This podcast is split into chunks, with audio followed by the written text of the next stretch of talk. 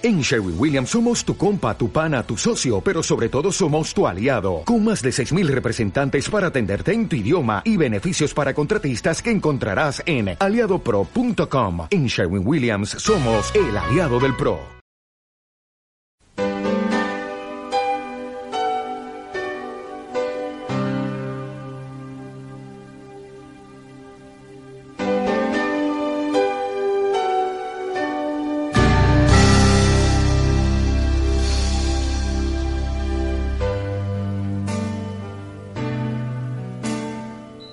Entramos eh, en el tema que hemos seleccionado de siervo a líder. Quizá alguien se pregunta el por qué. Porque todos los líderes deberían ser, ser siervos. Lamentablemente no ocurre así en todos los casos. Y tanto Moisés como Josué fueron dos siervos y Dios los llama que fueron fieles. En el caso de Moisés, dice en Hebreos capítulo 3, verso 5, que fue fiel en toda la casa de Dios. Dice que todo el tiempo de la vida de Josué Israel, cuando en la primera sesión, eh, cuando Moisés salía del campamento y venía al tabernáculo, allí hablaba con Dios cara a cara y luego él volvía para comunicarle al pueblo lo que Dios decía. Pero dice que Josué su servidor en medio del tabernáculo. Josué quizás debía estar ahí, ya sea por guardia o por cualquier cosa, pero su deseo era permanecer ahí. Ahí era donde Dios hablaba y su deseo indudable era oír la voz de Dios. Recuerden que en ese entonces la palabra de Dios no estaba escrita aún y lo que se oía de Dios era directamente de él hablando. Y Josué parece que deseaba oír la voz de Dios de primera mano para poder hacer lo que Dios decía. Y como dije antes, Josué fue un fiel siervo de Moisés. Y si alguien fue fiel sirviendo a otra persona, que al ser humano estaba expuesto a equivocarse, cometer errores, y si era fiel aún en esta circunstancia, mucho más, cuando le tocase ya directamente tratar con Dios. El proceso de aprendizaje de Josué duró, vamos a decir, 40 años como siervo de Moisés. Ahí él estuvo aprendiendo tanto de las experiencias del pueblo como también de la vida de Moisés, de cómo Moisés actuaba. Luego, cuando Dios llama a Moisés y le dice que se acerca a su final, Moisés había una preocupación y era quién iba a continuar dirigiendo al pueblo y sobre todo en esa tarea tan importante como era conquistar la tierra de Canaán para luego repartirla en heredad al pueblo de Israel como Dios se lo había prometido, la tierra que fluye leche y miel. Dios le dice a Moisés que tome a Josué y que en presencia de todo el pueblo le dé el cargo que hasta ese momento había tenido Moisés. No sé si en alguna vez eh, pasó por la mente de Josué que él ocuparía el cargo de Moisés. En lo personal, pienso que no. Él servía a Moisés porque considero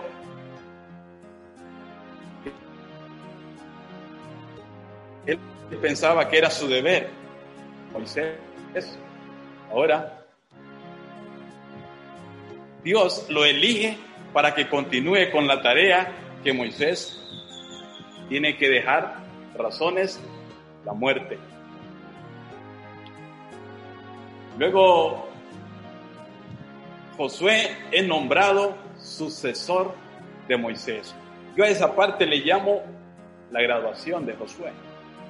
Y comparo su aprendizaje como cuando los jóvenes están estudiando, pensando en terminar su carrera y luego graduarse. como servidor de Moisés, estaba llegando Josué a su final. Pero ahora él recibe de parte de Dios un nombramiento y es el nuevo líder del pueblo de Israel. Y como decía, para mí esta es la graduación. Y como el joven estudia, luego llega el momento de graduarse y después viene lo mejor, a trabajar. La tarea que hay por hacer. En la vida de aprendizaje se depende de los demás.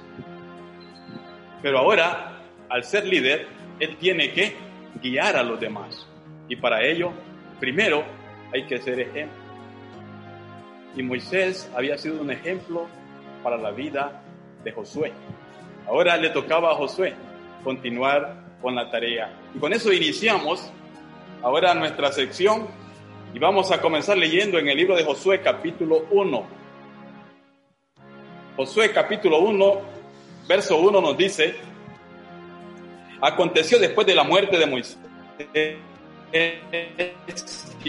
siervo de Jehová, que Jehová habló a Josué, mi siervo Moisés ha muerto. Ahora pues, levántate y pasa este Jordán, tú y todo este pueblo a la tierra que yo les doy a los hijos de Israel. Yo os he entregado, como lo había dicho a Moisés, todo lugar que pisare la planta de vuestro pie, desde el desierto y el Líbano hasta el gran río Éufrates, toda la tierra de los Eteos hasta el gran mar donde se pone el sol, será vuestro territorio. Nadie te podrá hacer frente en todos los días de tu vida. Como estuve con Moisés, estaré contigo, no te dejaré ni te desampararé. Esfuérzate y sé valiente, porque tú repartirás a este pueblo por heredad la tierra de la cual juré a sus padres que la daría a ellos. Solamente esfuérzate y sé muy valiente para cuidar de hacer conforme a toda la ley que mi siervo Moisés te mandó, prosperado en todas las cosas que emprendas. Nunca se apartará de tu boca este libro de la ley, sino que de día y de noche meditarás en él, para que guardes y llegas conforme a todo lo que en él está escrito, porque entonces harás prosperar tu camino y todo te saldrá bien. Mira que te mando que te esfuerces y seas valiente. No temas ni desmayes, porque Jehová tu Dios estará contigo en donde quiera que vayas. Y José mandó a los oficiales del pueblo diciendo, pasad por en medio del campamento y mandad al pueblo diciendo, preparaos comida porque dentro de tres días pasaréis a Jordán para entrar a poseer la tierra que Jehová vuestro Dios os da en posesión. Verso 16. Entonces respondieron a Josué diciendo, nosotros haremos todas las cosas que nos has mandado e iremos a donde todas las cosas, así te obedeceremos a ti. Solamente que Jehová tu Dios esté contigo como estuvo con Moisés. Cualquiera que fuere rebelde a tu mandamiento y no obedeciere a tus palabras en todas las cosas que le mandes, que muera. Solamente que te esfuerces y seas valiente. Que el Señor a través de su palabra pueda bendecir nuestras vidas. Me gusta cómo comienza el libro de Josué y es un reconocimiento a la labor de Moisés. Dice el verso 1 y el 2, aconteció después de la muerte de Moisés, siervo de Jehová, que Jehová habló a Josué, hijo de Nun, servidor de Moisés, diciendo, mi siervo Moisés ha muerto, ahora pues levántate y pasa este Jordán, tú y todo este pueblo, a la tierra que yo les doy a los hijos de Israel. Le dice Dios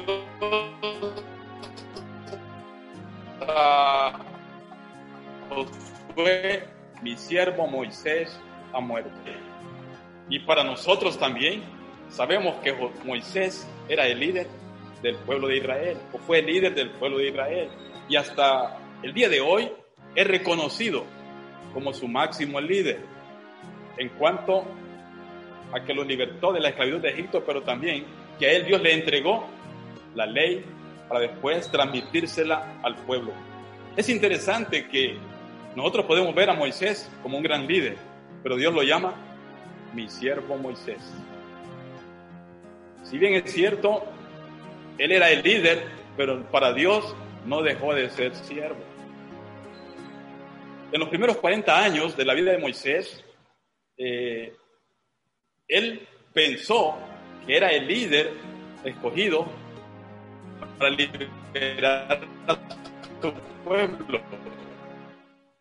Y si bien es cierto, confiaba más en lo que había aprendido allí en Egipto, en la sabiduría de los egipcios. Hoy diríamos, confiaba más en la sabiduría de este mundo. Y eso puede pasar con muchos jóvenes. Cuando han estudiado y se gradúan, pensando que tienen ya mucha capacidad. Cuando esto ocurre, le falta mucho todavía. Y Dios hace que Moisés huya de Egipto, tenga que ir a tierra de Madián y allá pasa 40 años tratando con las ovejas. Y ahí Dios trató con Moisés y fue cuando Dios preparó a Moisés. De manera que cuando Dios le habla, Moisés no siente que él es el indicado. Siente que quizá con más méritos o más capacidad. Moisés fue vaciado de lo que él se consideraba que era. Y ahora que está el vacío y piensa que no vale nada, entonces es cuando Dios puede obrar en él. Luego Dios le habla, lo convence y finalmente Moisés va y libera al pueblo de Israel. Y en todo el camino por el desierto, 40 años, bueno, anduvo 40 años con las ovejas, después 40 años con el pueblo de Israel, Dios dice, mi siervo Moisés. Y me llama la atención, ¿por qué? Porque aun cuando él era el líder, quien tenía que eh, decidir entre las situaciones que se daban con el pueblo de Israel, él seguía siendo un siervo. Y, eh, bonito es ver líderes en las iglesias, con un espíritu de siervo. Son personas a quien uno puede admirar por su vida, por su devoción, por su ejemplo. Eso era Moisés. Y ahora Dios le dice, él ya murió. Antes Josué estaba tras la sombra de Moisés, ayudando en lo que Moisés necesitaba, en lo que Josué podía hacer. Pero ahora ya no está más Moisés y le toca a él enfrentar la tarea. Y Dios le dice, verso 2, mi siervo Moisés ha muerto, ahora pues levántate y pasa este Jordán, tú y todo este pueblo, a la tierra que yo les doy a los hijos de Israel. Parece que entre lo que ahora le tocaba a Moisés, a Josué, perdón, su primera tarea era pasar el Jordán. Dicho, ¿cómo lo iba a pasar? Y era dividir las aguas del río Jordán cuando estaba por su borde así como tiempo atrás, él había visto cuando Moisés con su vara había dividido el mar rojo. Ahora Dios le hace la promesa. Verso 3. Yo he entregado, como lo había dicho a Moisés, todo lugar que pisare la planta de vuestro pie. Verso 5. Nadie te podrá hacer frente en todos los días de tu vida. Como estuve con Moisés, estaré contigo, no te dejaré ni te desampararé. Dios le dice, nadie te podrá hacer frente. O sea, ya eh, Josué tenía el triunfo por delante, solo que para que ese triunfo hiciera realidad en su vida y en la del pueblo, habían algunas condiciones. ¿Cuáles eran esas condiciones? Mire lo que dice el verso 7. Solamente esfuérzate y sé muy valiente para cuidar de hacer conforme a toda la ley que mi siervo Moisés te mandó. No te apartes de ella, ni a diestra ni a siniestra, para que seas prosperado en todas las cosas que emprendas. Nunca te apartes, le dice Dios, de ella, ni a diestra ni a siniestra, hablando de la ley de Dios. Luego en el 8 Verso 8, nunca se apartará de tu boca este libro de la ley, sino que de día y de noche meditarás en él, para que guardes y llegas conforme a todo lo que en él está escrito, porque entonces harás prosperar tu camino y todo te saldrá bien.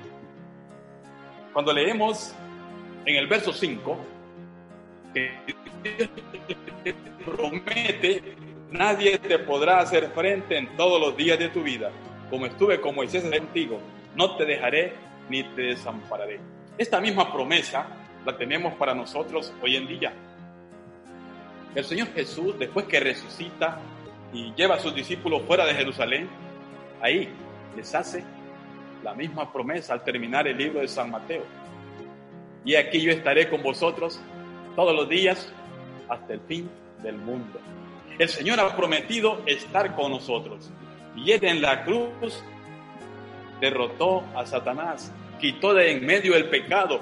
Al resucitar de entre los muertos, venció también a la muerte. Vale decir que todos nuestros enemigos ya están vencidos. El triunfo ya está por delante. Dice el apóstol Pablo hablando de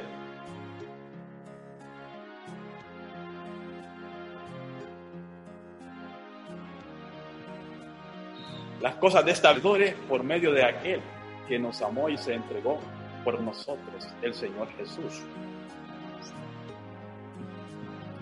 Y la victoria ya está, es segura, pero ¿qué nos toca hacer a nosotros? Ya en Santiago 4:7 dice el Señor en su palabra, someteos a Dios, resistid al diablo y él huirá de vosotros. Tenemos, así como Dios dijo a Josué, leer su palabra, memorizar su palabra, meditar en su palabra, tratar de hacer lo que Él dice en su palabra. Todos, al igual que Josué, decíamos que nos vaya bien en todas las cosas. Decíamos prosperar en lo que emprendemos, Señor.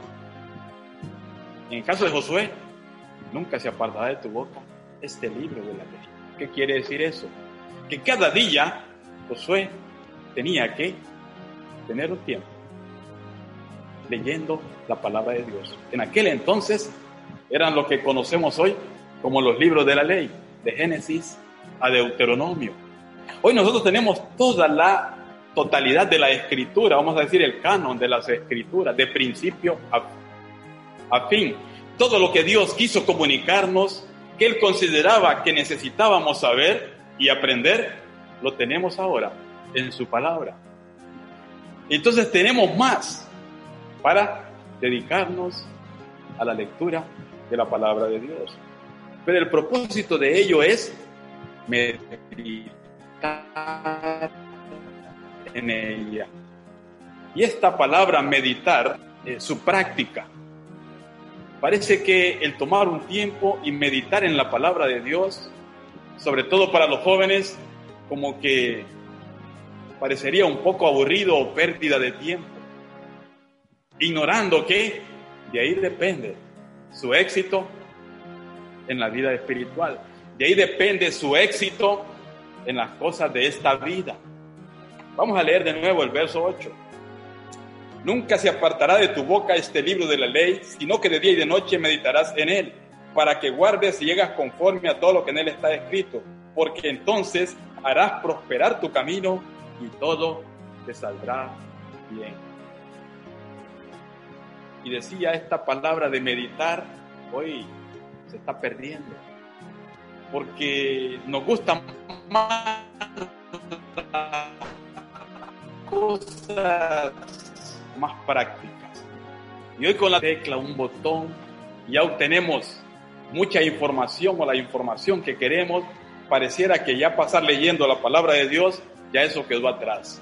Mucho menos meditarla, que ya, ya no es para esta época. Los que así piensan eh, están cometiendo un grave error. Y sus vidas espirituales, de hecho, no van a prosperar mucho, no van a crecer mucho en su vida espiritual, ya que la palabra de Dios, desde el día que se dio, no tiene fin, es eterna. Ya en Salmo 119, 89 dice, para siempre, oh Jehová, permanece tu palabra en los cielos. El Señor dijo, cielos y tierra pueden pasar, pero mi palabra no pasará. Y tenemos eh, una guerra casi en contra a la palabra de Dios, la que usamos nosotros. Porque se dice que esta debe ser modificada porque ya está pasada de moda. Y que esto se escribió para el tiempo antiguo. Ya hoy necesitamos algo más actual, una Biblia ya modernizada, que, que vaya acorde con los avances o la evolución que ha tenido este mundo, sobre todo en la tecnología. Graso error. La palabra de Dios es la misma, hoy y siempre. Ya Apocalipsis termina diciendo, hay de aquel que le añade o le quite a la palabra escrita, la palabra de Dios. Es lamentable de ver que hay quienes que no se conforman a la sana palabra de Dios, sino que quieren cosas diferentes.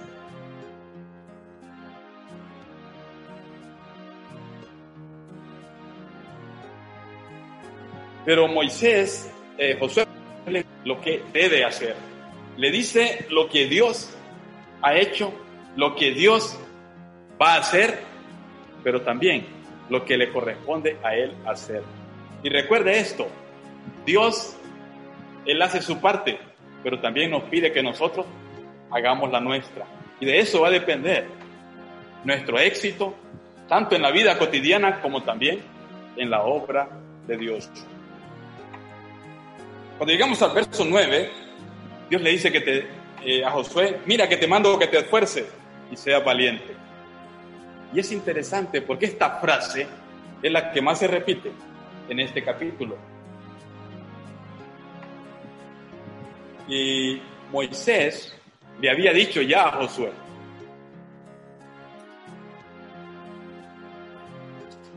Miremoslo en el libro de Deuteronomio, capítulo 31 versos 22 y 23. Y Moisés escribió este cántico aquel día y lo enseñó a los hijos de Israel. Y dio orden a Josué, hijo de Nun, y dijo, esfuérzate y anímate, pues tú introducirás a los hijos de Israel en la tierra que les juré, y yo estaré contigo. Allá cuando Moisés está dándole el cargo a Josué, le dice, esfuérzate y anímate.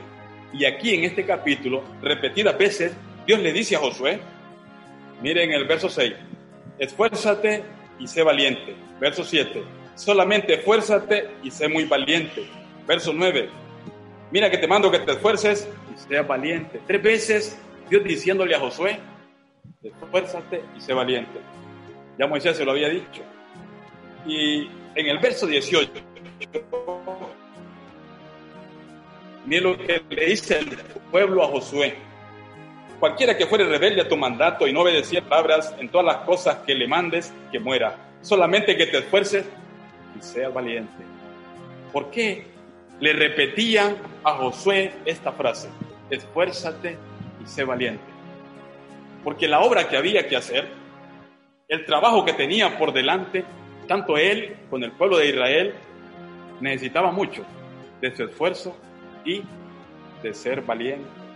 Y cuando dice esfuérzate y sé valiente, no está hablando tanto de fuerza física, como queriendo decir, hay que buscar el mejor gimnasio para hacer ejercicio y echar músculos. No está hablando tanto de eso. No. Para leer la palabra de Dios, para meditar en ella, había que esforzarse. Y yo le pregunto, ¿A quién de los la palabra de Dios?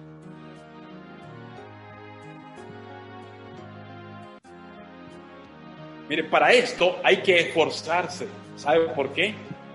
Nuestra naturaleza, nuestra naturaleza pecadora, perdón, se opone para que hagamos lo que a Dios agrada. Nuestra naturaleza pecadora le incomoda que apartemos un tiempo para leer la palabra de Dios. Y es necesario esforzarse, negarse a los deseos de nuestra naturaleza pecadora para leer la palabra de Dios. Luego había que ser valiente. ¿Para qué hay que ser valiente? No es para golpear a otra persona. No es para responder mal. No es para defender nuestros derechos y andar en las manifestaciones con pancartas. No. Hay que ser valiente para poderle decir no al pecado. Hay que ser valiente para renunciar a lo que este mundo ofrece. Y el apóstol Pablo en Romanos 6 nos dice que debemos de considerarnos muertos al pecado, pero vivos para Dios. Y para decirle no a lo malo, no al pecado, se necesita ser valiente. Las personas que no conocen a Dios, quizá al oír la historia de José allá en Egipto cuando estaba en casa de Potifar, cuando la esposa de este le pedía que se acostara con ella, y él huyó dejando su ropa en sus manos cuando no tuvo otra opción, parecía que era un cobarde.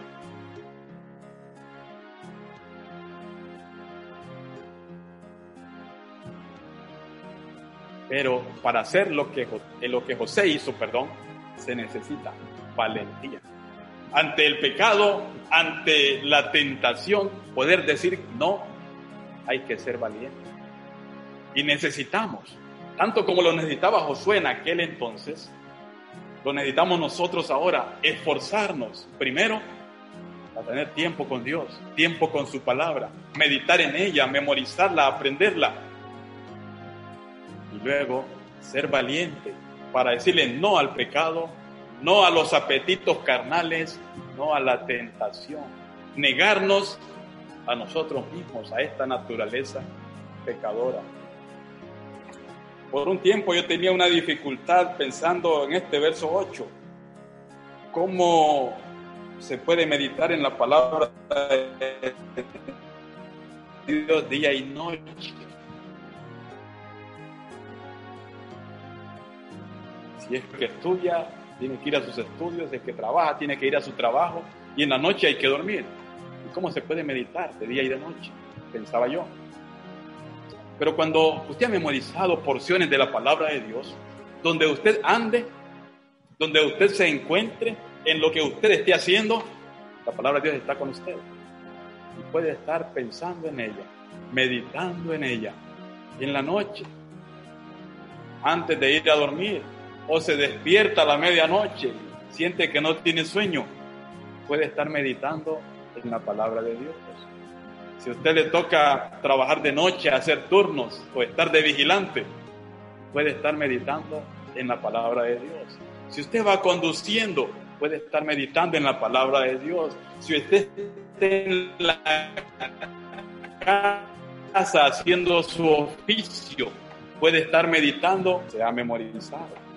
Por eso es la ventaja de memorizar la palabra de Dios. Y la mejor etapa es cuando de la niñez a la juventud. Aprovecharla, memorizar lo más que podamos de la palabra de Dios, ya que ello es lo que nos va a ayudar cuando ya estemos en la etapa en la que estamos algunos de nosotros, en la tercera edad. Decía, tanto Moisés, Dios y el pueblo le decían a Josué, esfuérzate y sé valiente ¿Por qué? Esto era lo que más él iba a necesitar. También es lo que necesitamos hoy en día nosotros. Josué, como siervo, fue un fiel siervo, que fue un líder ejemplar también para el pueblo de Israel. Cuando llega la etapa de la vejez, ya Israel está establecido en la tierra de Canaán. Entonces, Josué siente que al igual que Moisés, está llegando su tiempo de despedida. Entonces congrega al pueblo en el capítulo 24 y dice verso 14 y 15, Josué hablando al pueblo de Israel. Y aquí les lanza un reto. Leamos lo que dice. Josué 24, 14. Ahora pues, Jehová y servidle con integridad y en verdad. Fueron vuestros padres al otro lado del río y en Egipto y servir a Jehová. Y si mal os parece servir a Jehová, escogeos hoy a quien sirváis. Si a los dioses a quienes sirvieron vuestros padres cuando estuvieron al otro lado del río, o a los dioses de los amorreos en cuya tierra habitáis. Pero yo y mi casa serviremos a Jehová. Ahora Josué, antes de despedirse, cuando digo antes de despedirse era porque su hora también, ya de morir, se acercaba. Y él le, habla al pueblo y le hace conciencia de todo lo que Dios había hecho con ellos desde que salieron de Egipto, eh, desde que entraron a la tierra de Canaán, cómo Dios se las había entregado.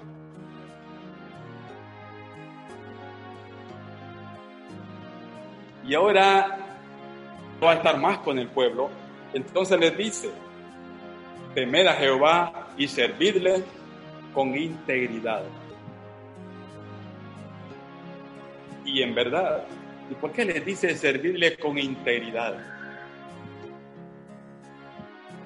Porque Moisés, quien fue su líder y su maestro, fue una persona que sirvió a Dios con integridad. Josué, como servidor, fue un siervo íntegro de Moisés, pero ahora un siervo también íntegro de parte de Dios. Y ahora les dice, servid a Jehová con integridad. ¿Y por qué le dice esto? Mire lo que sigue. Y quitad de entre vosotros los dioses a los cuales sirvieron vuestros padres a otro lado y en Egipto y servida a Jehová. Y cuales sirvieron vuestros padres. Él era consciente de que entre el pueblo de Israel habían algunos, todavía con su corazón, pensando en los dioses a quienes sirvieron sus padres, cuando estaban al otro lado del río, en Ur de los Caldeos, del río Éufrates. Allá servían eh, o adoraban al sol, la luna, los astros, las estrellas. Pero les dice en el 14, en el 15, perdón, y si mal os parece servir a Jehová, escogeos hoy a quien sirváis. Si a los dioses a quienes sirvieron vuestros padres cuando estuvieron a otro lado del río, o a los dioses de los amorreos en cuya tierra habitáis. Les dice, primero les hizo ver todo lo que Dios había hecho por ellos. Ahora tienen que tomar una decisión. Si seguir así, con una ambigüedad de los amorreos, o iban a servir solo a Dios. Y les dice, pero yo y mi casa serviremos a Jehová. Qué interesante. Ya en su vejez, dice él, yo y mi casa serviremos a Jehová. Para mí, casi toda su vida, Josué, desde que sale de Egipto, 40 años en el desierto, ahora ya él es de edad de 110 años y dice, yo y mi casa serviremos a Jehová. Él había visto la mano de Dios obrando a través de Moisés en el pueblo de Israel, aún en su misma vida, y cómo Dios lo, lo condujo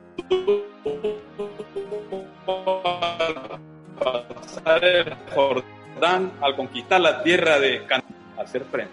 Todos los días de tu vida, como estuve con Moisés, estaré contigo. Y ahora termina su vida diciendo,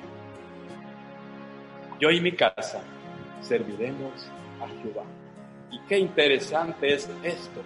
Cuando dice mi casa, está diciendo mi familia, mi esposa, mis hijos, serviremos a Jehová. Y qué bonito es ver hoy en día hermanos líderes con sus esposas y sus hijos agradando a Dios. Esto son un ejemplo enorme en la iglesia, en el vecindario en la obra del Señor. El ejemplo que, que damos, tanto como personas, pero también como familia. Y me gusta cómo termina el libro de Josué.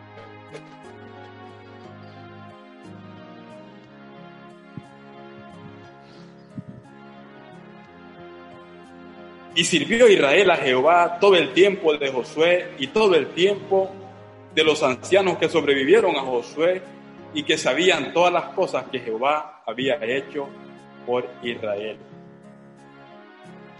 Dice, sirvió a Israel a Jehová todo el tiempo de Josué. Después que Moisés muere y es sepultado por Dios, Josué comienza ya su etapa como líder del pueblo de Israel, pero dice que todo el tiempo que él estuvo al frente del pueblo, Israel sirvió a Dios. ¿Y cómo ocurrió esto? Porque él, aun cuando llegó a ser el líder, seguía siendo un siervo.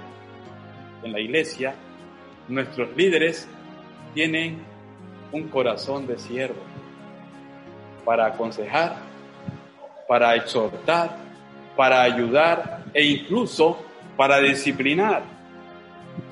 En Gálatas 6.1, la palabra de Dios dice, hermanos, si alguno de vosotros puede sorprendido en alguna falta, vosotros que sois espirituales, restauradle con espíritu de mansedumbre, no sea que tú también seas tentado. ¿Y qué nos da a entender ahí la palabra de Dios? De que cuando voy a animar o ayudar a alguien que esté en alguna dificultad o que haya caído en alguna falta, dice que primero tengo que considerarme a mí mismo. Si yo estuviera en esa situación, ¿cómo me gustaría que me trataran a mí?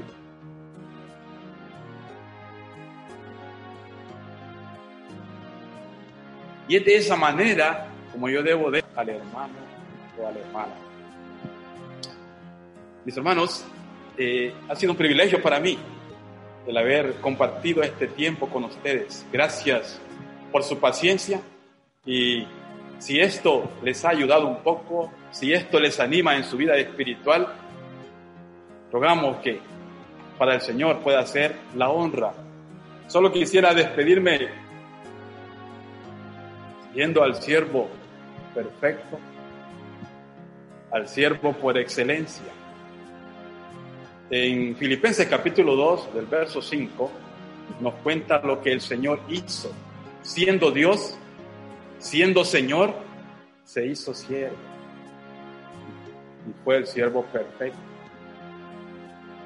Luego de terminar la obra que el Padre le encomendó, Dice, ahora que Él ha resucitado, dice que Dios le exaltó hasta lo sumo y le ha dado un nombre que es sobre todo nombre, para que en el nombre de Jesús se doble toda rodilla.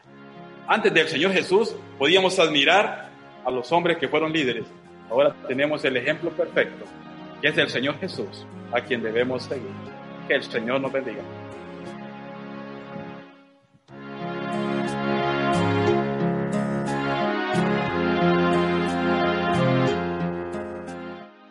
Un encuentro con Dios es una producción original de Campamento Mixto El Encuentro. Para disfrutar de todo nuestro contenido le invitamos a que nos visite en nuestras plataformas sociales.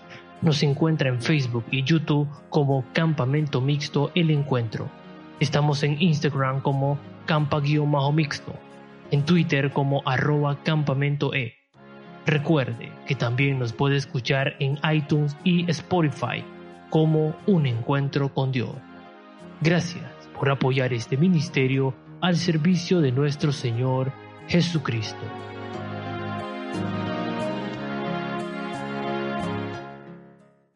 Dale más potencia a tu primavera con The Home Depot. Obtén una potencia similar a la de la gasolina para podar, recortar y soplar con el sistema OnePlus de 18 voltios de Ryobi desde solo 89 dólares. Potencia para podar un tercio de un acre con una carga. Potencia para recortar el césped que dura hasta dos horas. Y fuerza de soplado de 110 millas por hora. Todo con una batería intercambiable. Llévate el sistema inalámbrico OnePlus de 18 voltios de Ryobi. Solo en The Home Depot. Haces más, logras más.